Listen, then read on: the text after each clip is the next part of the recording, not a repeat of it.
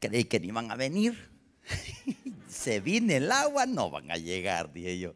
Mire, eh, eh, sí, gloria a Dios, hermano. No, mire, se lo digo, cuando, para nosotros los predicadores, los pastores, nuestra preocupación no ha sido tanto eh, porque, o sea, yo sé que ustedes vienen por aprender la palabra, porque eso yo lo sé, eso yo lo sé. En San Carlos, ¿sabe qué pasaba, hermano? Solo en el 2005, oiga este año, 2005, lo más que tenía de, miembros eran tres. El vendedor de pan, el bicicletero, que el que arreglaba la bicicleta, y yo no me acuerdo, ah, y, el bolo. O sea, eran tres que no faltaban los estudios bíblicos. La membresía no llegaba. Y cuando yo vi, hermano, como el techo es de lámina, la lámina se bulla. Hermano, ¿qué podía predicar yo ahí? Y se oía, entonces, y los hermanos, y un hermano, el pan, ¿te acordás, Beatriz, el panero hermano Ismael? Agarraba una silla de plástico, antes tenía sillas de plástico, no tenía banca como lo tengo. ¿Sabe qué hacía? Él se echaba la pierna en el, en el volado de hermano, se echaba la pierna, como que estaba cómodo él así. Es como que usted ponga las patas arriba del, del, codo. Y él así, mira, ah, riendo. Y yo, mire, yo decía mí adentro, puchiga de pero pero cuando llovía no llegaba nadie. ¿Sabe qué hacía cuando no llegaba nadie? Yo predicaba.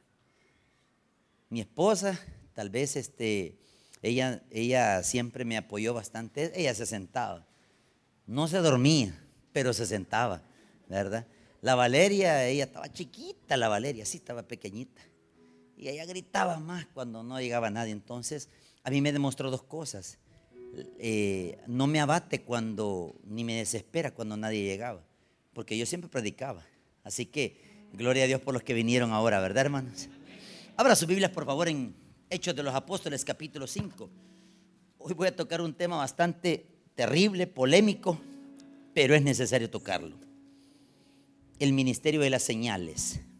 Gracias por lo que se pusieron en pie. Pongámonos de pie, pues entonces. Hechos capítulo 5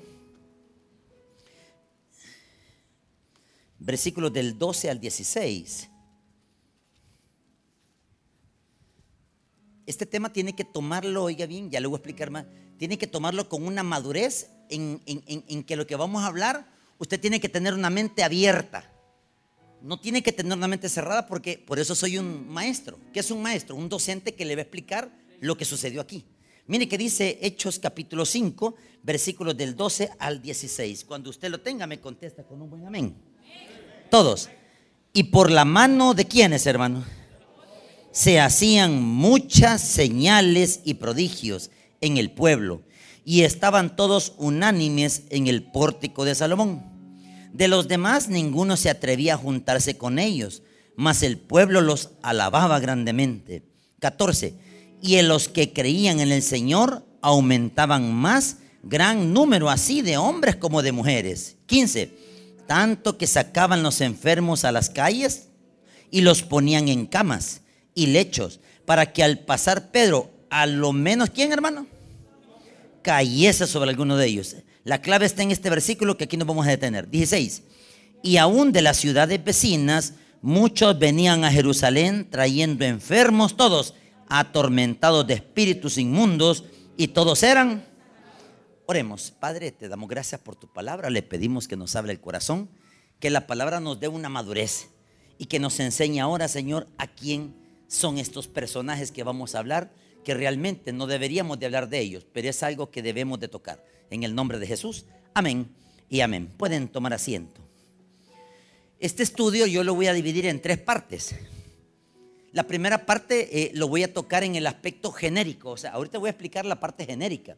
La otra semana voy a tocar un poco más a fondo. Y la tercera semana voy a tocar la raíz de todo esto, de dónde viene este maligno. Atención. Los apóstoles, hermanos, en los tiempos bíblicos, ellos tenían autoridad. Amén. ¿Qué es la autoridad? La autoridad usted la tiene desde que usted recibió a Cristo como su único y suficiente Salvador. Tenemos autoridad. ¿Qué es autoridad? Le voy a poner un ejemplo. Un policía tiene autoridad porque tiene su uniforme y tiene su placa.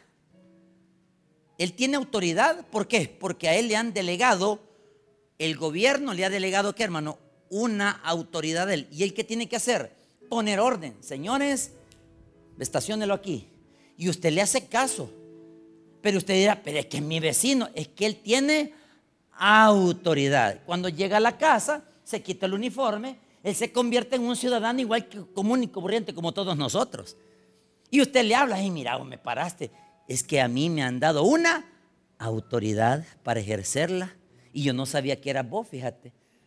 Por eso te paré, pero cuando te vi, te dejé pasar después. ¿Por qué? Porque yo te conozco. Pero ¿me hiciste caso al frenarte? Sí, porque se le dio una autoridad. Ahora la pregunta es, ¿puede el enemigo tener autoridad sobre un creyente?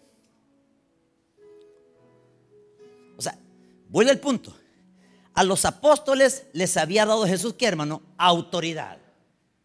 Un hijo de Dios cuando él dice, yo te recibo hoy y te confieso como mi único y suficiente Salvador, yo tengo autoridad. Esa autoridad no se la gana, se la han dado por gracia. No para hacer lo que usted quiera hacer ni lo que yo quiera hacer, no. Es una autoridad que Dios nos ha delegado para hacer algo para un beneficio de alguien. O sea que a nosotros nos han dado una autoridad para hacer un beneficio a una persona, a alguien allá afuera. ¿Y por qué le estoy diciendo que tiene que ser alguien allá afuera? Porque esa persona que está afuera se va a someter a su autoridad. Pero no por lo que usted es, no. Es por lo que Dios le ha prestado. Porque la autoridad es prestada, hermano. Pero también por el pecado que nosotros ejerzamos sobre estos cuerpos, perdemos la, ya no hay moral. Supóngase, usted ahorita me tiene respeto, yo sé que muchos, eh, eh, mire, les agradezco muchísimo por, por, por, la forma del cariño que todos ustedes me han tratado, hermanos. Miren, se han portado súper excelente. Les agradezco que Dios se los pague. Pero también esa autoridad que usted, eh, el Señor me ha conferido y esa gracia que yo tengo sobre cómo explicar la palabra, la puedo votar en un ratito así, hermano. ¿Y cuál va a ser el problema, el pesar suyo cuando usted me vea en un pecado allá afuera o salga en un escándalo o salga, pierdo la... Ay, mira el pastor, y tan buen que enseñaba, mira, una muchacha lo votó, mira. O sea, me explico, hermano, cómo la autoridad. Eh, ahora, con esos ejemplos, hermanos, se lo expongo yo así porque ahora también nosotros lo que vamos a entender en el estudio bíblico es la palabra autoridad, pero vamos a entender la palabra autoridad. Ahora, primer concepto, antes de leer la Biblia, Vamos a ver la palabra señales. Atención, señales. ¿Qué son las señales? La palabra señal viene de una palabra griega que significa semellón. Atención. La palabra señal o señales viene de una palabra griega que significa semellón. ¿Qué significa semellón? Fíjese que el contexto es un acontecimiento o una experiencia que demuestre el poder de Dios sobre usted. Ejemplo, Usted cuando está, va a orar en un hospital, yo sé que muchos de ustedes, más que todos los que son ganadores de almas. Y es rara la excepción, uno de ustedes que ore por alguien y esté diciendo, Señor, sánelo en el nombre de Jesús. Te pido, Señor, con la fe que este hombre tiene y con la fe que yo tengo, Señor, dale el milagro y sánalo en el nombre y sana a la persona. Ok, eso es una señal. Porque es un acontecimiento que está experimentando quién, hermano? El que está enfermo. Ahora la pregunta es, ¿y la señal sobre quién es ejercida? Fíjese que esta palabra señal se ejerce más sobre los espíritus inmundos. Y eso vamos a ver el tema esta noche. ¿Qué ¿De dónde viene la palabra espíritu inmundo? Y le voy a explicar por qué Jesús nos dio autoridad sobre los espíritus inmundos. El problema es por qué el enemigo nos gana con un miedo. Hay tres factores como la autoridad nos la gana el enemigo, teniéndola nosotros, hermano. Repito, hay tres formas como perdemos la autoridad nosotros como hijos de Dios. Los apóstoles la perdieron, hermano, un tiempo. Porque ¿qué les dijo Jesús? Señor, estuvimos nosotros ejerciendo la liberación sobre una persona y no salían poder. ¿Y qué les dijo Jesús? Porque ustedes, Señor, les ha faltado fe. Porque la fe en qué consiste? Que ustedes tienen autoridad. ¿Cómo es posible que un impío hermano nos venga a pelar la cara? Mejor pelemos a nosotros a él. Mire, un impío no tiene autoridad sobre nosotros. Ahora, que él no quiera creer lo que estamos exponiendo en el Evangelio, esa es otra cosa de él. Pero cuando usted va con una autoridad, mire, Señor, si usted no recibe a Cristo, usted va para el infierno, Señor. Va, esa autoridad, Señor. Ahí, ahí, mire, ahí lo topa el cerco. Yo soy más, mire, yo cuando veo una persona que es grosera, mire, Señor, ya no continuemos, usted va para el infierno. ¿Cómo me dijo? Y no es cierto, pues le dije. Usted no quiere creer. Es que lo que usted dice en esa Biblia, es que la Biblia es lo que dice, no solo lo que digo yo. Pero como usted no quiere creer, mire, ¿sabe qué? Yo no creo en el infierno. Y siempre le responde esta respuesta a todos los que me dicen así. Cuando usted muera va a creer. Y lo dejo pensando el hombre. Mira lo que me dijo este hombre. Y no es cierto, pues le dijo la mujer. Porque nosotros tenemos autoridad sobre un impío. No para decirle así fuertemente. Yo es rarísimo, es rarísimo que me tope con. Yo como que tengo un imán, hermano, para ellos. Que solo toparme con piedras duras, hermano. Y a ustedes, hermano, bien facilita les dan las almas. Vaya, pues puede recibir a Cristo. Ya le pone la mano y qué bonita la profesión de fe, ¿verdad? Hasta lloran unos, hermanos. Y usted dice, mire cómo lo tocó Dios. Es la gracia que Dios le ha dado y la autoridad que le ha dado a usted. Sigamos leyendo para entender los espíritus inmundos, porque de eso vamos a hablar este tema de esta noche. El versículo 12. ¿Y por la mano de quién, hermanos? Todos, estamos en versículo 5, 12, todos. Y por la mano de los apóstoles, todos, se hacían muchas. La palabra señales, repito, se está refiriendo más que todas las sanidades y a las liberaciones de personas que están poseídas. Son esos dos ministerios fuertes. Nosotros en el Colegio de Teología Bautista, hermano, allá en la central, nunca enseñamos estas cosas. Porque se tergiversa todo, hermano. Primero es un mundo espiritual donde vamos a, oiga bien, es un mundo espiritual donde vamos a incursionar nosotros. Dígame si es cierto o no.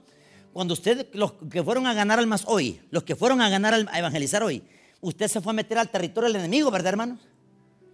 Porque no hay iglesia donde usted fue a predicarles. Usted se metió a la zona del enemigo, hermano. Pero usted llevaba aquí, hermano, una palabra que se llama autoridad. ¿Qué hizo Dios, hermano? Limpió las calles, limpió el camino, mandó ángeles y los ángeles sacaron sus espadas, hermanos, a retroceder ese gran poco de animales y la persona como la que nos interesa es la persona, que eso es lo que no ve el impío, nosotros sí sabemos quién nos acompaña. Nosotros sabemos quién hace un vallado de ángeles. Nosotros sabemos qué autoridad llevamos. Y cuando estamos evangelizando, la persona está topada del cerco. ¿Y para dónde, pues? Le pongo un ejemplo cómo es ganar almas. Sobre una persona que está, oiga bien, yo le llamo, yo le llamo esta palabra. No le llamo poseído, le llamo endemoniado, le llamo yo. ¿Qué es un endemoniado? Alguien que con solo verlo usted con Biblia le cae mal. Ay, ay, mire, ¿y sabe cómo una muestra? Usted va con Biblia así. Los ganadores así van con el ganador y chale, la mirada a uno. Y el impío bien sabe como que el enemigo dice, mira, y vienen para donde vos, mira. Y el impío se, se esconde. Se esconde. ¿Quién le dijo al impío que usted es creyente? Hay alguien que le está diciendo a él, mira, ahí vienen los hermanos. Y lo primero que hacen es, o hacen algo que están ocupados, mentiras. Ellos saben muy bien que llevan autoridad ustedes para ejercerla. ¿Sobre qué, hermano? La palabra. Hoy la pregunta es, ¿de dónde viene la palabra señales? Volvamos a repetir esta frase. Las señales solo se dan en dos aspectos. En uno, hermano, en las sanidades y en las liberaciones. Repito, ¿qué son las liberaciones? Es quitarle el lazo con autoridad de Dios en el nombre de Jesús que es una posesión demoníaca. No me confunda, posesión demoníaca. No me confunda, poseído. Y no me confunda, oiga bien, influenciado. Son tres términos. El influenciado es tanto los impíos como creyentes. Un creyente, ¿cómo es influenciado? Cuando usted tiene algo, hermano, que usted sabe que no puede dejar eso y la influencia está llegando y la carne se está alimentando hasta que usted le hace caso a esa influencia. Esa es la influencia. Un ejemplo, alguien que le gusta andar bailando los 24 y 31, hermano, de diciembre. Esa es una influencia. Ponen orquesta que ponen la música y usted está moviendo las patas así. No es cierto que usted bailando está, y, ay, ¿qué estoy haciendo? Dice usted. La influencia, ¿se entiende, hermano? Por ejemplo, yo tengo ese problema, pero yo se lo he contado a mi esposa porque escucho esa música. Porque yo me metía de clases de inglés. Ya muy pronto me va a escuchar hablando inglés, hermano. Pero champepeado, pero voy a hablar inglés. Yo me pongo a escuchar la música de los años 70 y 80. ¿Por qué? Porque quiero descubrir qué me está diciendo esa música. ¿Sabía usted que la influencia de la música son cadenas del enemigo, hermanos? Que al final, hermanos, lo atan. Por ejemplo, las músicas melancólicas, ¿cuáles son? Las de Camilo VI. Y usted, acordándose de la melancolía y el... Esa es una influencia. ¿Se entiende la influencia? Así como es la música, así son los programas de televisión. Influencia. Dios quiere que usted lea la palabra. No, usted quiere ver narcos. Influencia. ¿Se entiende, hermano? Influencia. La influencia del enemigo hace esto, mire. Él tira los dardos. Él tira los dardos. El enemigo tira los dardos. No estoy hablando de Satanás, estoy hablando de las huestes de maldad, hermanos. Y las huestes de maldad tiran el dardo, hermano. Y el problema es que son miles de dardos que nosotros sabemos que cuando estamos en la presencia de Dios, pegan, rebotan, pero hay unos que pegan y se quedan esas influencias. Es ahí donde uno ora y dice, Señor, ya no quiero escuchar este tipo de música. Señor, ya no quiero ver este tipo de programas. Señor, ya no quiero estar haciendo estas cosas que el mundo hace porque la influencia me está haciendo que caiga en este pecado. ¿Se entiende la influencia? Eso es tanto como creyentes como impíos. Vamos a otra palabra, poseído. Este es lo más delicado. El poseído, hermanos, hay, yo he descubierto a través de las escrituras y a través de libros, he descubierto que los poseídos, ¿cómo es que se dejan entrar esos animales? Una es porque hacen pacto con el enemigo. ¿Qué es pactar? yo te entrego mi alma a cambio que tú me das poder, riquezas y dinero. Porque eso es lo que más pide el hombre. El hombre solo busca, ¿qué hermano? Cómo estar bien. El hombre que busca riquezas, fama. ¿Sabe usted que todos los que practican el satanismo, no, yo no estoy diciendo los, los aficionados, estoy hablando de los que realmente lo practican. Usted sabe que aquí en Cojutepeque hay animales de esos identificados aquí que usted sabe, ese es, ese, es el enemigo. Usted le identifica rapidito, ese es el enemigo. Esos tienen comunicación con esos demonios. Y no solo con los demonios, sino con los espíritus inmundos. No me confunda, demonios y espíritu inmundo son dos cosas diferentes. ¿Quiénes son los demonios? Los seres horribles que se llaman ángeles caídos que se transformaron en animales. Esos son los demonios. Esos son los que entran en dónde? En el poseído. Y cuando ese animal entra en una persona, esa posesión, la palabra posesión significa tomar por asalto. La palabra posesión es, hermano, de una palabra de derecho. Y se lo voy a poner en el vocablo de derecho. Posesión es el ánimo de poseer la cosa y se apodera de ella. ¿Se entiende qué es posesión? Ese es cuando en el término del derecho en derecho civil, eh, si no me equivoco, en dos enseñan las, las, lo que son los bienes. Y en los bienes está la posesión. Pero la palabra posesión viene de una palabra que significa posesionarse, posesiare, que significa una palabra latina, tomar por asalto y hacerse dueño de ella. Pero no es el dueño, solo se ha posesionado. Por ejemplo, un terreno. Una persona que dice, bueno, nadie vive por aquí, yo voy a poner un cerco y voy a tomar posesión del terreno. Vamos al campo espiritual. El enemigo solo puede poseer inconversos. Creyentes no. ¿Por qué, hermano? Porque el que está dentro de nosotros se llama el Espíritu. Punto. Y por eso el enemigo no puede tocar a un hijo de Dios. A menos que Dios le dé permiso. Pero como usted va a anticiparse a las oraciones, Señor, que no toquen a mis hijos, Señor. Ni que no me toquen a mí, Señor. Si yo he confiado en ti, Señor, yo no quiero. Mira, a mí estas cosas me dan miedo. Dígale a Dios que le dan miedo. Mire, un día, el pastor Maikito nos contó una experiencia ahí en Usulután. Esa no se les ha contado, pero se la voy a contar yo. El pastor Maikito venía de una, no sé si venía de una vigilia o no sé qué venía, pero él venía con su esposa, Mana Cintia acá, él venía manejando. Su niña, Belencita, venía dormidita. Y hubo una señora, ancianita, que se les pegó la mirada así, ve. Y rapidito el pastor, como usted, mire, por si no lo sabía, usted tiene un pastor que ayuna y ora. ¿Qué es el ayuno, hermano? Discernir, ¿verdad? O sea que en el ayuno se abren un montón de cosas espirituales, hermano. Que eso con la disciplina de ayunar, usted aprende, aprende a entender, este es del enemigo. Inmediatamente lo identifica. El que ayuna, por supuesto. Y Maikito le dice a la esposa de hermana Cinta, no la mires, no la mires, no la mires, mira para adelante, le dijo. Oiga bien, la fuerte mirada de esa, de esa anciana, que no sabemos quién es, después yo la identifiqué. Hermano, se siente la presencia, la atmósfera. Si yo saliendo del hospital vi a la ancianita y dije, me le voy a quedar viendo, dije yo. ¿Y sabe qué hizo la anciana? me volteé a ver. ¿Qué me dijo? Y le digo yo, ustedes ya están vencidos, le digo yo. Se fue la mujer con cólera.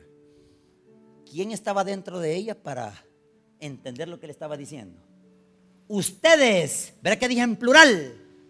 Porque no sabemos cuántos animales tiene dentro esa mujer. El problema son las películas, hermanos. Las películas no son ciertas. Solo son influencias. Está oscura la parte, ¡bum! Ruido, un brinco que pega usted. Esa es influencia. Y cuando usted sale al patio, hermano, usted sale con un gran pánico, hermano, por la influencia. Mamá, ¿me puede acompañar al patio? ¿Cómo? Es que mamá, mire, fíjate que yo quiero que me enseñe algo.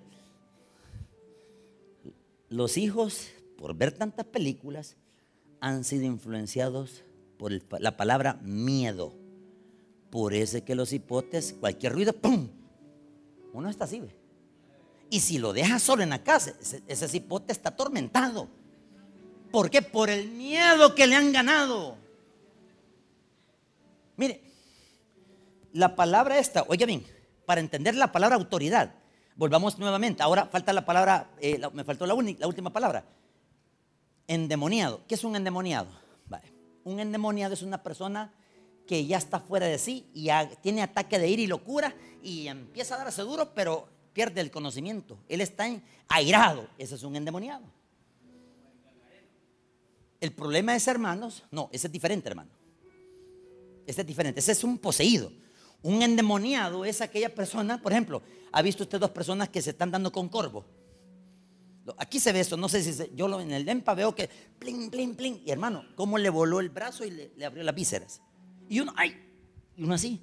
Y el hombre todo, ay, y la gente gritó. El hombre estaba endemoniado. Al final le dio el machetazo aquí y le abrió las vísceras. Ese es un endemoniado. ¿Por qué? Porque, oiga bien, la influencia, las voces le dijeron, matalo, matalo. Él estaba escuchando esas voces. Y en su ataque de ira, él no estaba en sí. Ahora entiende que es un endemoniado. Alguien que no tiene freno y solo a matar va. Por eso es que hay un montón de gente en las cárceles que han asesinado porque los endemoniados lo influenciaron y le dijeron, matalo, matalo, matalo. Y al final lo terminaron matando. Y después todos allá adentro, ¿qué dicen? Con una condena de 30 años. Si tan solo hubiera pensado, es que estaba endemoniado. No me confunden, endemoniado con poseído. El poseído es aquel que tiene adentro esos animales. El endemoniado es aquel que le están, mire, mire, mire cómo son las cosas de los endemoniados las pandillas cuando asesinan a alguien. Ahora, ¿quiénes? Y lo digo con respeto, porque no es el propósito. Ahora, pregunta, ¿quiénes estarán riendo de ellos? Los demonios. Porque hoy ellos tienen miedo ahora ellos. ¿Y sabe qué dicen los demonios? Se están riendo de ellos, los demonios. Hablo de los demonios, las huestes de maldad los que influenciaron a quitar vidas. Ahora ellos se están riendo de los pobres muchachos como les están dando duro. Pero eso es la persona cuando estaba endemoniada. Él solo mató porque alguien dijo, mira, mata a este comerciante, mira, mata a este panero, mira, mata a este... Él solo fue con orden y a matar fue.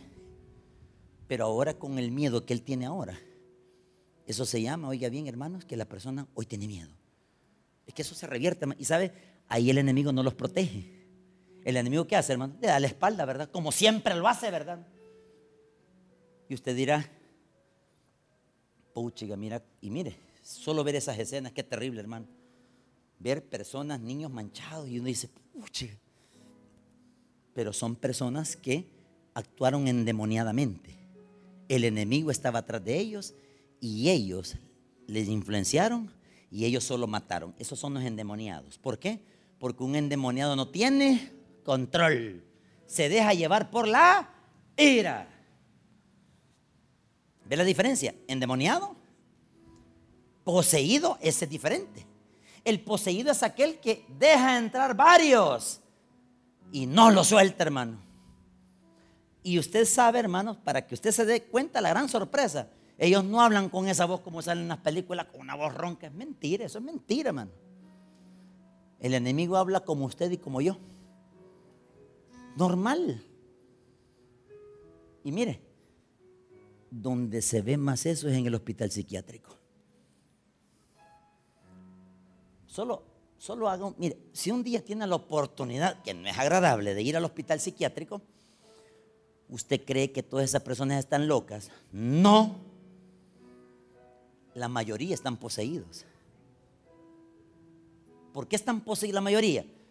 Porque hay alguien adentro que los hace estar en locura hablan incoherencia, pero cuando usted habla por dentro y le dice que esto es lo más horrible, hermano. Pastor Romeo Martínez me dice, mira, me dice, el pastor dice que vayas conmigo. Yo no quiero ir, le digo yo. Y no estoy ante teología, vos me dijo. Pues sí, me da miedo esas cosas, le dije. Vos vas a ir conmigo y el pastor dice que vayas. El pastor no ha dicho nada. Mire, doctor, él dice que no quiere ir. Vas con el pastor Romeo, dijo. En el carro yo iba con el corazón. Ya iba afligido, casi llorando del miedo. Mire cómo el enemigo me fue ganando con influencia. Y el pastor me dijo, mira, es que vos no vas a entrarme. Ay, gracias a Dios, decía yo.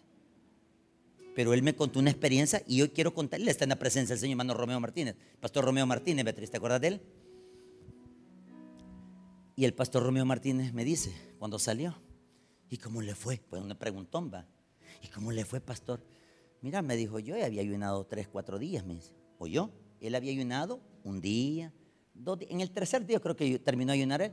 Y justo en lo que estaba ayunando, le cae la noticia al pastor, donde dice, mire pastor, hay una persona que es un paciente que es amigo suyo y la mamá de él dice que si lo puede visitar o manda un delegado pastor para orar por la persona. Y el pastor dijo, ah, el pastor Romeo Martínez. ¿Por qué el pastor pensó en el pastor Romeo Martínez? Porque era una persona que ya había ayunado. ¿Y a dónde lo estaba mandando? Al hospital psiquiátrico. Y cuando le lleva al hospital psiquiátrico, él dice que entró. Ese es el testimonio de él. Repito, ese es el testimonio de él. Él entra al hospital psiquiátrico y dice que inmediatamente, él lo primero que ocurrió fue que toda la piel se le erizó. ¿Quién activa que el enemigo está ahí? El Espíritu Santo que está entre nosotros, ¿verdad? Eso significa la atmósfera cargada, hermano. En la angeliología, hermanos, en la demonología, los ángeles de Dios se activan para proteger a los hijos de Dios. ¿Y sabe qué dijo el pastor Romeo Martínez en sus oraciones? Mande un vallado de ángeles. Por eso que él ya había orado, ya había ayunado. Y cuando él llegó, él sintió las corrientazos aquellos, que eh, como, que fueron escalofríos, que se le pone la piel de gallina, hermano. No sé si usted le ha pasado algo alguna vez. Ah, pues, cuando le pasa eso es porque hay una atmósfera que está pasando afuera, hermano. Y ese es el enemigo. Y mire, cuando él entró, dice que se fue donde la persona. Y estaba él en una celda. Y él estaba así, con poco de baba, en una silla de ruedas, así. Y el pastor Romeo Martínez le dice, algo, mire, ¿cómo tan sencillo interrumpió ese animal? Voy a decir un nombre, pero espero que no sea usted ese. Va, Tony, va, ni modo. Tony, esto es un ejemplo, estoy diciendo, solo estoy poniendo el nombre del ejemplo. Tony, vos a mí no me vas a engañar. Tony, déjame hablar con el que está dentro de vos, le. Oiga lo que le dijo. Déjame hablar con el que está adentro. ¿Y sabe qué hizo? Se paró. ¿Y tú crees que van a poder contra todos nosotros? Oye lo que le dijo. ¿Y tú crees que vas a poder con todos nosotros? Dijo. Es que soltarlo en el nombre de Jesús. Y el hombre se sentó no gritó. Miren cómo es el poder del ayuno. Solo dijo, en el nombre de Jesús de Nazaret, deje ese cuerpo. Y el hombre empieza a convulsionar, hermano. Ni lo dejó hablar después. Solo le preguntó, déjame hablar con el que está. Y cuando él le contestó, ¿y vos, y tú crees que podés contra nosotros? En el nombre de Jesús, te reprende y deja este cuerpo. Solo una oración hizo, hermano, y salió ese animal.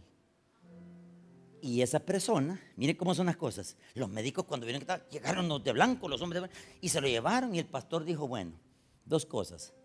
La misericordia de Dios y sale vivo este hombre de aquí. Y dice que empezó a expulsar sangre en la parte del recto y empezó a expulsar sangre de la boca. O sea que quizás a saber qué le pasó. Me imagino que algo del intestino tenía dañado. A los años, hermanos, llegó el hombre al taberna y contó el testimonio. Entonces la pregunta es, ¿quién tiene la autoridad sobre esos animales? Solo los tienen los únicos que son llamados los hijos de Dios. El problema es, ¿y por qué nos da miedo? Yo no estoy diciendo que usted vaya donde esos animales, no estoy diciendo eso. Lo que estoy diciendo es que cuando se presente la oportunidad, usted tiene que orar y ayunar. Mira, hermana, ¿Y usted qué sabe de las posesiones demoníacas? Uy, dice usted. No, momento. Haga esto, Señor. A mí me dan miedo estas cosas. Vea que a todos nos dan miedo esas cosas. O solo yo. Va. Digámosle al Espíritu Santo, quítame el miedo. Porque es una persona oprimida por ese animal. Y me voy a poner en ayuno, Señor. Si soy yo la que voy a ir a orar, solo, solo a liberarlo. No voy a gritar, solo voy a decir, en el nombre de Jesús y cantar un par de coritos y alabanza. Y le garantizo que ese animal se va. El problema es que espere cuando se presente la oportunidad. ¿Cuál es el error de allá en Oriente? En el Usulután, San Miguel. ¿Dónde están esos demonios? Voy a ir yo. Eso es show. Ese es sensacionalismo. Y Dios no nos ha mandado a hacer show y espectáculo, hermanos. Dios nos ha mandado a que tenemos una autoridad y la ejerzamos. Mire cómo es la autoridad. Ahora váyase por favor para entender el contexto. Marcos 16. Para entender por qué Pedro tenía autoridad, por qué Juan tenía autoridad. Mire que dice Marcos capítulo 16, versículo 17. Después regresamos aquí, hermanos. Marcos capítulo 16 versículos del 17 al 20. Ojo, mire lo que le han dado a usted. Mire lo que tenía Pedro y lo que tenía Juan. Mire lo que tenían los apóstoles. Ojo, ¿qué dice el versículo 17? Todos. Y estas señales seguirán a los que qué? En mi nombre, todos. Primer elemento, echarán. hasta ahí quedémonos. O sea, hermano, que nosotros desde que recibimos al Espíritu Santo tenemos autoridad y poder pero espere que se presente la oportunidad. Siempre llegan, hermano. Lo único que no sé con qué combo va a venir. Y cuando se presente la oportunidad, usted lo primero que tiene que hacer es consultarle al pastor Maikito. Pastor Michael, fíjese que los rasgos de una. Yo escuché en un estudio bíblico, pastor, que un poseído es así. Él le va a dar más detalles lo primero que le va a decir el pastor Maikito o su servidor, ¿qué puede decirle? ¿Anda usted en pecado? Oiga la pregunta que le vamos a hacer. ¿Anda usted en pecado? ¿Qué es en pecado? ¿En qué rollos anda uno? Sí, fíjese, ando en fornicación. Entonces no vaya. Porque si usted lleva ese pecado, el enemigo le va a sacar todos esos trapos al sol. Y el problema es que lo van a escuchar los que usted no se imagina. Usted lo que puede hacer es mejor, mire, vamos a orar y ayunar y vamos a mandar a otra persona. La segundo elemento que le puede preguntar, hermano, ¿anda usted en comunión con Dios? Sí, pastor. ¿Anda usted en pecado? No, yo ando limpio, pastor. Ojo, primer elemento, tienen que andar lo más transparente, ¿verdad, hermano? Con Dios, ¿verdad, hermano? ¿Qué es transparente? Es cierto, uno peca todos los días, pero estoy hablando de pecados que usted sabe cuáles son los pecados abiertos. Estoy hablando, hermano, de personas que anden con comunión con Dios. A eso me refiero, que ande limpio, que, que todos los días habla con Dios, pues. Y segundo, le va a preguntar el pastor, ¿ha ayunado? Fíjese que eso estoy intentando, quiero que me explique cómo es el ayuno.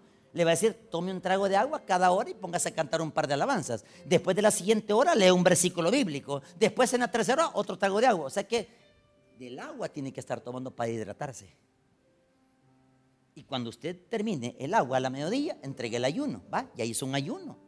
Desde las 6 de la mañana hasta la mediodía. seis tragos de agua cada hora. Un trago, un trago, un trago. Ahí se fue el pichilito de agua, mira.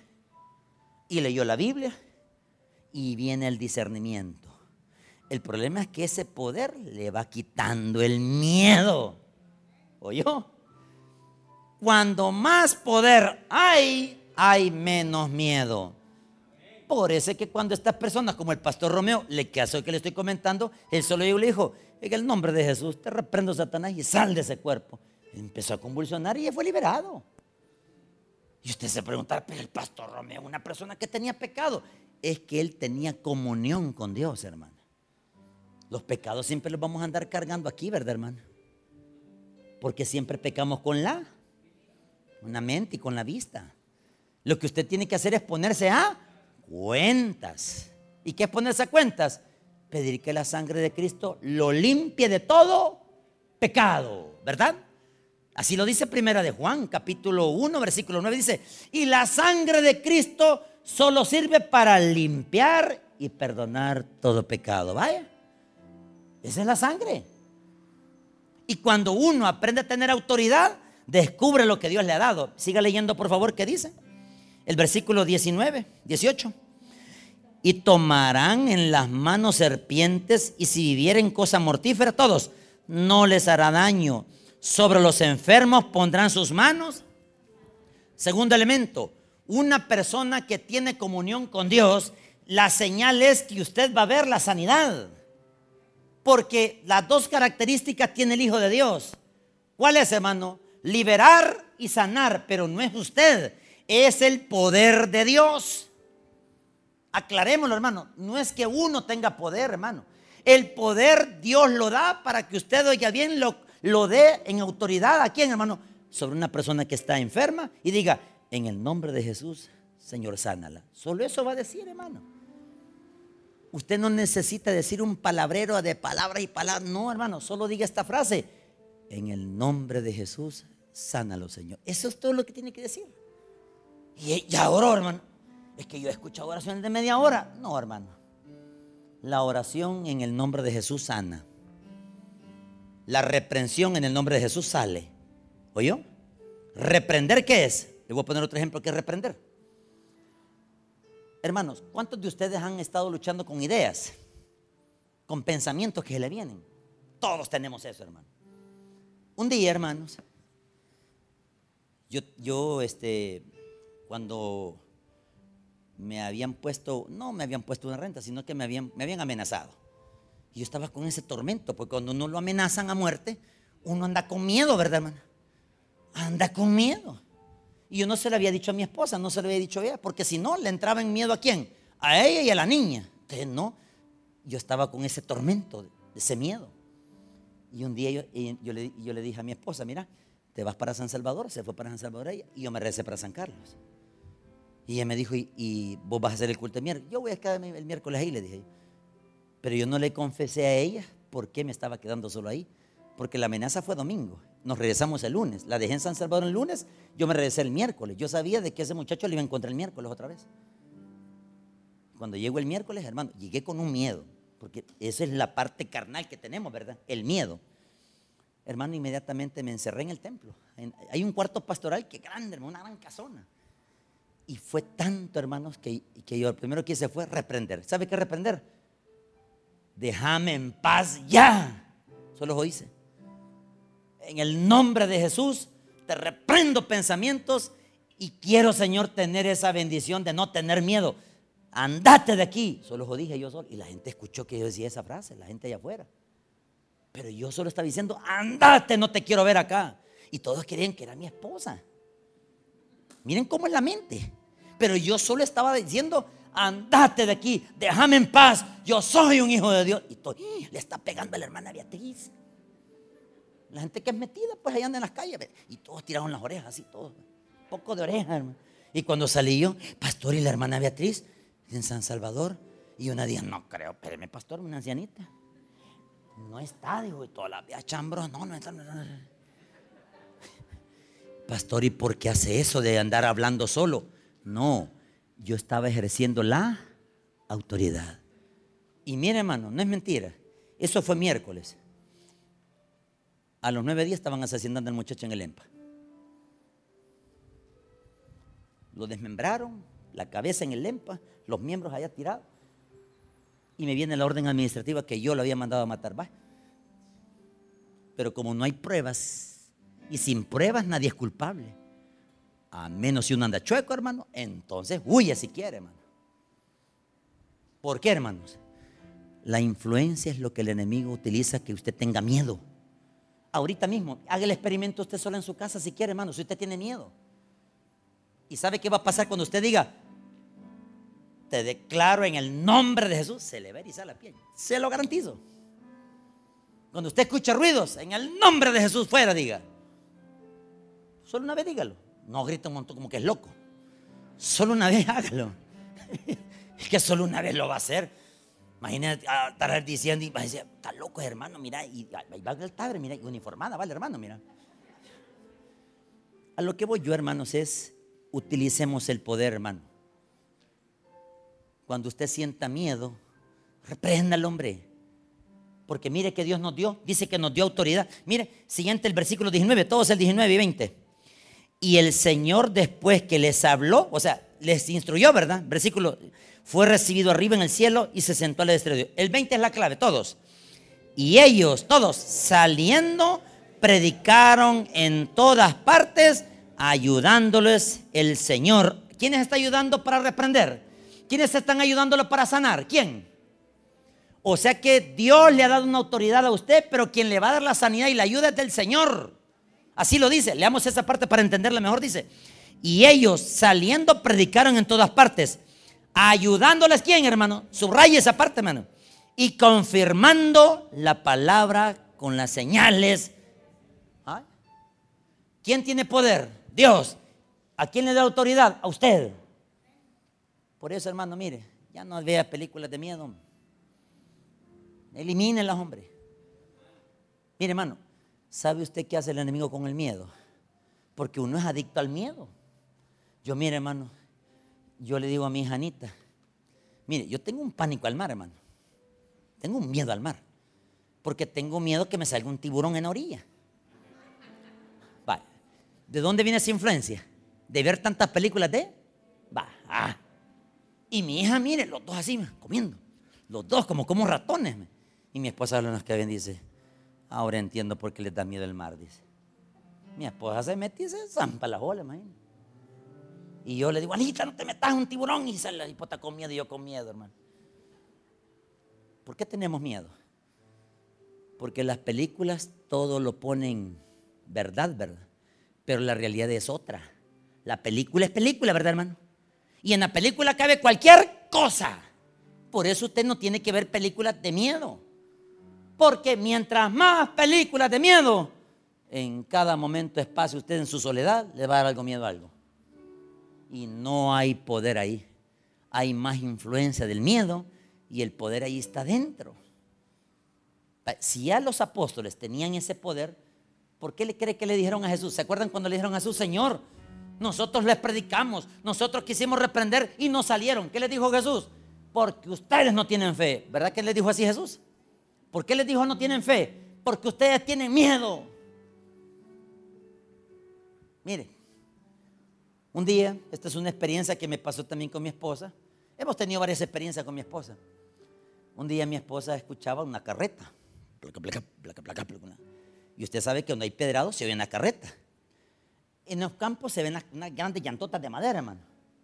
Entonces, siempre oíamos a la medianoche la carreta. Blequem, blequem, blequem, blequem. Y mi esposa viéndolo como asustados los dos. Y la niña en la valla estaba dormida, ella sabía de miedo.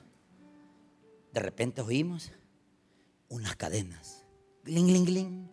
Y nosotros viéndonos. Y la carreta, gling, gling, gling. Y gling, gling. Y nosotros viéndonos. De repente, hermano, mire como unas cosas. Oímos esto. Brinco que pegábamos los dos. Que le cuente a mi esposa esa experiencia. Y como ya, mire, yo entre los, ya, ya con miedo los dos, ya no podíamos dormir a la medianoche. Y un día no, hombre, pensamos este miedo, me dice mi señor. ¿Y cómo? Le dije, siendo el pastor yo. ¿Y cómo? Pongamos un reflector, una luz, me dijo. Y la única forma es ver lo que hay ahí, me dijo. Y yo, tiene lógica, va que sí. Y vengo yo y En el foco, un reflector de esto así grandito. Poniéndolo. Paz, me agarró la corriente. Después, y así va poniendo. Ella solo dirigiendo, mira aquí, aquí, dirigiendo ella. Maestro de obra, ¿verdad? Así que no es que. Al ratito, hermanos, llegó el día. Otra vez el ruido. ¡Pam! Prendimos los reflectores. ¿Sabe qué era? La gente nos había dicho que ahí pasa la carreta chillona. Esa es una leyenda, ¿verdad, hermano? ¿Verdad que la leyenda no existe? Entonces, ¿por qué la creímos nosotros? Por el miedo. Y la gente nos decía, pastor, ahí pasa la carreta enfrente de la iglesia, con los muertos y el padre sin cabeza. Y nosotros, imaginándonos. El mismo miedo. ¿Qué es el miedo? La influencia que pone el enemigo, ¿verdad, hermano? Y mire cómo son las cosas. Cuando ponemos el reflector, ¿sabe qué vimos? Vimos la carreta sola. Y yo y con mi esposa, como ella es más curiosa, nos acercamos a la palanquera donde está el cerco y vimos el hombre acostado con un trago tomado. o sea que él, bien dicen que los caballos y los mulos o la, vaca conoce el pesebre donde va. Ella sola guiaba al hombre sin dirigir. O sea que el hombre iba acostado y la vaca iba directamente a donde la casa. Dos, las cadenas, ¿cuáles eran? Eran unas cadenas como la señal de que la mujer le dijo, ponerle cadenas para ver si venís cerca, le decía la mujer. Por eso soy unas cadenas cerca, porque las tenía arrastrando. Y aquello que le decía, era un búho. Un búho chiquito así, ¿verdad? Maté ese búho, hermano. Me volé ese búho. No me lo comí, pero me lo fajé, hermano. Nunca más llegó ese ruido. ¿Por qué agarré valor, hermano? Porque si usted escucha algún ruido, vaya a ver, hombre. ¿Ah? ¡Ey! ¡Ey! Miren, miren. ¿Saben por qué les da risa? Por eso que acabo de explicar ahorita. El único miedo se vence con el poder de Dios. Y esa es la autoridad que Dios nos ha dado. Ahora, vámonos a otro contexto para ir casi cerrando. Vámonos a Siempre Hechos capítulo, por favor, capítulo 5, versículo 14 y 15. Voy a tocar otra palabra para entenderla. Hechos capítulo 5, versículo 14 y 15.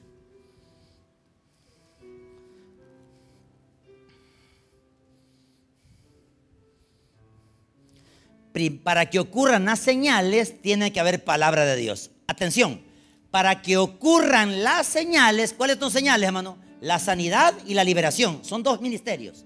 La sanidad y la liberación. Tienen que ocurrir dos cosas. Palabra de Dios primero. Mire qué dice la palabra, por favor. El capítulo 5, versículo 14, ¿lo tenemos? Todos. Y los que creían en quién, hermano? En el Señor aumentaban más, gran número así de hombres como de. Porque resulta de que el apóstol Pedro, si nos vamos al versículo 12, mire, dice el 12 que perdón, el, eh, sí, el 12 que dice, por la mano de los apóstoles se hacían muchas señales y prodigios en el pueblo y estaban todos unánimes en dónde? O sea que estaban en el templo. Y Pedro cada vez que iba a la hora de la tarde, la hora de la oración, él predicaba. O sea que primero tiene que haber palabra para que después ocurran sanidades y liberaciones. Esas son las señales. ¿Se entiende, hermanos? Señales se refieren a dos cosas. Sanidades y liberaciones. Por eso usted ve el versículo 15. Veamos el versículo 15. Después de que se predicó la palabra, atención, después de que se predicó la palabra, repito, después de que se predicó la palabra, mire, versículo 15. Tanto que sacaban todos los enfermos a las calles porque ya habían escuchado la palabra y los ponían en camas y lechos para que al pasar quién. O sea, después de la predicación, Pedro iba a pasar por donde ellos. Y mire que dice, a lo menos su sombra cayese sobre algún. No era la sombra la que tenía poder, aclaremos. Es la fe la que sana. ¿Qué decía la mujer que tenía flujo de sangre? Gran poco de sangre que botaba la menstruación. Si tan solo, ¿su fe cuál era? Si tan solo tocar el borde de su. Esa era la fe de ella, ¿verdad? ¿Sí o no? Era la fe de ella. No era que el manto tenía poder, aclaremos. El manto no tiene poder, el talit no tiene poder. Yo, cuando me gradué y me ordené, solo una vez me lo puse. Ahí lo tengo de adorno. No sé si las cucas se lo comieron ya. Pero yo tengo un kipá y tengo un talit. Entonces, ese talit viene la palabra cuando dice borde. Unos dicen que el borde de su manto está hablando de el borde del talit. Se cree que Jesús llevaba un talit. Y dice que la mujer dice que si tan solo tocar del borde del talit sanara, esa era la fe de ella. No es que el talit tenía poder. ¿Estamos claros, hermano? ¿Qué es lo que sana? Su fe. Señor, voy a ir al culto, arreglame este problema, Señor. Ayúdame que no aguanto. Señor, tengo este problema. Ayúdame que no puedo. Usted viene con fe acá. Y cuando después de que escuche la palabra, ¿qué tiene que ocurrir? La señal, ¿se entiende, hermano? Por eso es que primero hay que escuchar palabra, para que después se dé la señal. Porque sin fe es imposible agradar a Dios. Mire que dice más adelantito. Sigamos el versículo 15, el 16. Y aún de las ciudades vecinas, ojo, miren las señales. Muchos venían a Jerusalén trayendo enfermos, todos atormentados de espíritus. ¿Qué es espíritu inmundo? Mire. Ya le dije cuál es la palabra demonio. La palabra demonio viene de la palabra griega daimones. Que significa, hermano, los que se oponen a la voluntad de Dios. Son los demonios. Y están los espíritus inmundos. Esta es una teoría lo que voy a explicar. Repito, es una teoría lo que voy a explicar, porque en el colegio lo explicamos así. Las personas que practican el yoga, los que practican la famosa proyección astral, no sé si usted lo ha escuchado alguna vez, ellos salen de sus cuerpos. Sus cuerpos quedan adentro aquí, pero ellos salen. Eso solo lo pueden hacer los espíritus inmundos, los que practican la brujería y la hechicería. Ellos salen. Lo que pasa es esto, hermano. Cuando ven un hijo de Dios, ahí se les acaba el poder. Porque no pueden acercársele porque como el Espíritu Santo está dentro, ellos mejor se van. Pero ¿dónde más llegan ellos? Donde inconversos, ¿verdad? Por eso es que el inconverso dice, mire pastor, la puerta la tiraron con fuerza y le dieron patadas y fui a ver. ¿Es cierto, espíritu inmundos? Oye, hermano, un creyente no puede tener espíritu inmundo. Repito, un creyente no puede ser poseído. Esa es otra cosa. Los espíritus inmundos atormentan. ¿Cómo atormentan los espíritus inmundos? Cuando usted escucha portazos, ahí es de repente, en el nombre de Jesús, se van esos animales, hermano. Porque la autoridad usted la tiene y no soportan la palabra Jesús. Le tienen un terror. Si no, pregúntele al endemoniado de Gadara que le dice, has venido aquí para atormentarnos porque todavía no es nuestro tiempo. Estaban con miedo, con pánico esos animales. ¿Y qué dijo Jesús? Sale fuera de esa persona. Danos permiso para entrar en esos cerdos. Vayan, le dijo. No le gritó, ¿verdad? No le gritó Jesús. Ahí nos da una lección. Para liberar a una persona necesita gritar. Y entonces, ¿por qué unos empiezan a gritar? Y lo dicen, pero. Y no pasa nada. ¿Y qué hace el inconverso? Y sabe usted, ojo, y esto quiero dejarlo súper claro, por favor. Cuando una persona está siendo liberada, no tienen que haber personas inconversas cerca. Porque ese animal sale y se va donde el inconverso. Y eso es peor, hermano, todavía. Salió de este y se zampó aquel. Va. Son dos problemas ahora entonces. Por eso es que no deben de haber curiosos. Los metidos y los curiosos no caben ahí. Mami quiere ir a ver. No. Zámpele un cinchazo y no va. Mono no va. Porque él quiere ver, él quiere ver. Lo que él no sabe es lo que no está preparado para ver. Después le va a dar un pánico. ¿Sabe quién se corrió Oye bien, le voy a mencionar bíblicamente un curioso que salió huyendo de esos animales. Mire, váyase a Hechos capítulo, por favor, en el 13. Vea lo que hace el miedo, lo que hace la influencia demoníaca. Mire, corrió un cipote usted. Se fue corriendo del miedo porque él no tenía que estar metido ahí. Permítame, lo voy a buscar.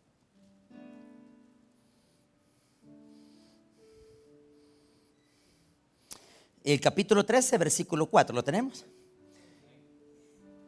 La posesión demoníaca o mejor dicho, o, el, que practicaba la hechicería, se llamaba Bar Jesús.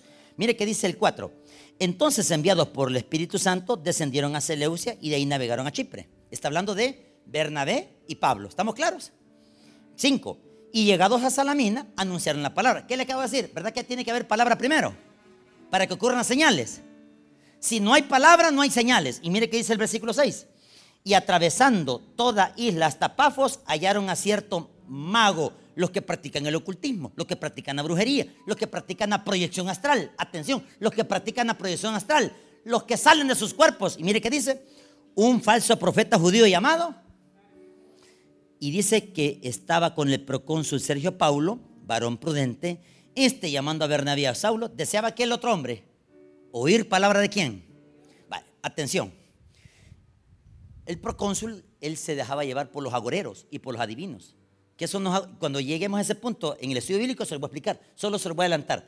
Sacaban los hígados de, una res o de, una cabra, un cordero, y los adivinos se dejaban guiar por, por la víscera, o mejor dicho, por las vísceras o por el hígado, y le ponían alfileres, porque así ellos adivinaban. Pero atención, este hombre sí practicaba el ocultismo, Bar Jesús. Y mire, ¿qué ocurre, por favor? En el versículo 10, el 9 y 10, todos. Entonces Saulo, que también es quién, hermano? Pablo. ¿Lleno de quién, hermano? ¿Verdad que si usted y yo tenemos eso? Tenemos. Nosotros tenemos quién, hermano, adentro? El Espíritu Santo, ¿o no? Mire qué dice. Fijando en él los ojos. Él no le tuvo miedo. Eso se llama autoridad. Versículo 10. Oh, lleno de todo engaño y de toda maldad. Hijo del diablo, enemigo de toda justicia no cesarás de trastornar los caminos directos. Hoy viene la autoridad, mira el 11. Ahora pues, he aquí la mano del Señor está contra ti y serás ciego y no verás el sol por algún tiempo. E inmediatamente cayeron sobre él oscuridad y tinieblas y andando alrededor buscaba a quien le condujese de la mano. Ahora, después de este señal, oh, esto fue una señal, mire. Esto fue una señal. Mire quién se le retiró, hermanos el versículo 15. ¿Quién estaba con el grupo? Este miedoso, metido. Mire quién es el 15, el 13, por favor, 13. ¿Qué dice el 13? Habiendo zarpado de Pafos, Pablo y sus compañeros arribaron a dónde? A Arperes de Fam, todos. Pero Juan, apartándose de ellos, ¿por qué cree que se apartó de Jerusalén con ellos? Porque lo que vio no estaba preparado para ver eso espiritualmente. Por eso asumimos nosotros si una persona no tiene, no es, que no es experiencia, es que tiene que tener ayuno y oración. Dice, este género solo sale con qué, hermanos? Ah, y el miedo, pues. Por eso Juan Marcos se fue, dice la teoría, y dice que se fue del miedo porque él vio cómo el poder de las tinieblas estaba luchando con el poder de Dios y él no estaba preparado para ver eso sobrenatural. Por eso recomendamos que no hayan inconversos cerca. Por eso se llama este estudio bíblico, para que usted sea instruido. Ahora, ya si usted, hermano, es un metido, que lo agarren a leñazos. Porque recuerde que la enseñanza para qué, hermano? Para aprender. Porque el curioso le va mal. Y si usted tiene miedo, mejor dígale, yo no voy, hermano. Mejor no vaya. ¿Por qué, hermanos? Porque todavía no está espiritualmente con ayuno y oración. Pero ese cuando pasen los años, cuando pasen los años, usted va a tener bendición de experimentar qué es el ayuno. Un día voy a explicar qué es el ayuno. El ayuno son de varias clases de ayuno, pero el ayuno que Jesús explica es el ayuno que representa no probar alimentos, solo tomar agua. Y cuando usted toma agua y está hablando con Dios, el Espíritu hay poder y hay voluntad de Dios y hay pensamientos de Dios. Por eso recomendamos a los que van a hacer este ministerio. No estoy diciendo que lo va a ejercer usted, no estoy diciendo eso. Lo que estoy diciendo es que los que van a ejercer un día ese ministerio, que no sabemos quién va a ser de ustedes, o si no es de aquí, gloria a Dios. Si no es de allá, gloria a Dios. Pero va a tener una experiencia que se llama ayuno y oración. El ayuno le va a quitar el miedo. Y solo va a llegar así a decir, en el nombre de Jesús, sal fuera de esa persona. Así va a decir, pausado lo va a decir. Y la persona que estaba poseída va a salir, ese animal. ¿Y qué va a pasar después? Usted mismo lo va a agarrar y le va a decir, vaya, ahora en estos momentos usted va a recibir a Cristo como su único. Y le garantizo que esa persona va a cerrar todas esas puertas. Porque adentro hay muchas puertas abiertas. Inmediatamente la persona le va a decir, mire, yo tengo una ouija ahí metida en la cama, tengo un juego de cartas ahí en la mano, mire, tengo un montón de cosas ahí. Vamos a la casa, pues. Inmediatamente agarra esas cosas, así que métalas en un barril de esos de aluminio, dele fuego. Mire, mire cómo es el poder de las tinieblas. Al estar agarrando fuego no se va a quemar tan rápido, va a tardar que se queme. Eso tarda, porque los demonios tienen ese poder. Y usted va a estar viendo y va a decir, Señor, gracias porque has liberado a este joven. Gracias, Señor, porque has liberado a esta mujer. Gracias, Señor, porque has liberado a este hombre. Porque ahora te conoce a ti. Y cuando un hombre conoce a Jesús, dice que la verdad nos hará libres. ¿En qué, hermanos? En Cristo. Oremos al Señor.